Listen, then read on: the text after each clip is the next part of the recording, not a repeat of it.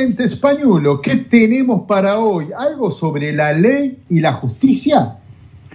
Buenas noches, estimados escuchadores. Gracias, Juan. Hoy, dura lex, sed lex. En criollo, la ley es dura, pero es la ley. Sigamos sembrando innovación social para garantizar futuro. Prosigamos con nuestra semilla, la resignificación de los conceptos para comprender los contextos y adecuar conductas. Abrazo a la primera línea de salvataje pandémico. Nuestras condolencias a quienes perdieron familiares. Post pandemia, ¿qué hacemos ante las cosas que desaparecerán, los hechos que requieren una reparación y poner bajo control las nuevas necesidades? Exige la modificación de conductas las conductas que todos esperamos de cada uno de nosotros, que integramos en una comunidad, es lo recomendado por Immanuel Kant, 1724-1804. Obra siempre de modo que tu conducta pudiera servir de principio a una ley universal. ¿Es así? No. ¿Cuál es el instrumento que avala las conductas?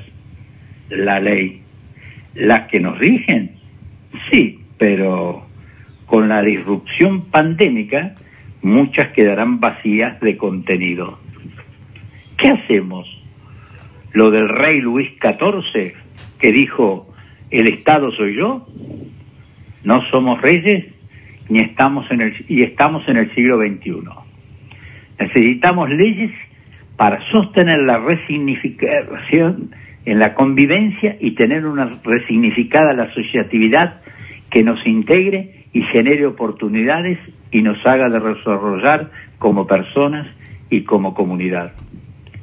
Pero, ¿seguiremos después de la pandemia con un sistema de leyes como el que tenemos? Ya Solón de Atenas, 638-558 a.C., lo advirtió. Las leyes son semejantes a las telas de arañas. Detienen al débil y al ligero y son desechadas por el fuerte y el poderoso. ¿Alguna similitud con la actualidad?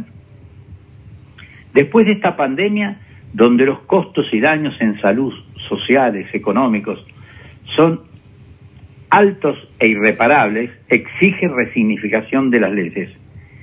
Pero cada ley que se promulgue se basa en lo que sostenía Montesquieu, 1689-1755 la cosa no es justa por el hecho de ser ley. Debe ser ley justa porque es justa. Propugnando para que lo justo se imponga, el jurista italiano Cesare Baccaria en 1738-1794 sostenía, si las leyes son claras y precisas, la función de un juez no consiste más que en comprobar un hecho, Miren qué simple.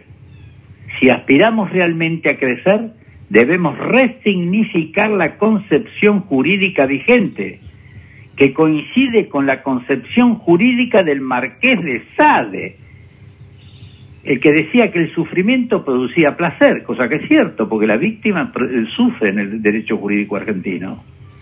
Si Sade, quien decía, la ley existe solo para los pobres, los ricos y poderosos desobedecen cuando quieren y lo y, cuando quieran y lo hacen sin recibir castigo, porque no hay juez en el mundo que no pueda comprarse con dinero.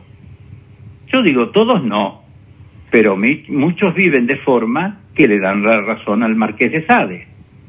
Hay un paso a tener en cuenta que depende de nosotros según Francesco Corneluti, 1879-1965 no os dejéis seducir por el mito del legislador, más bien pensad en el juez, que es la figura central del derecho. Un ordenamiento jurídico se puede concebir sin leyes, pero no sin jueces. Resignifiquemos la desigualdad que ahora existe ha sido introducida por las leyes civiles. Thomas Hobbes, 1588-1679.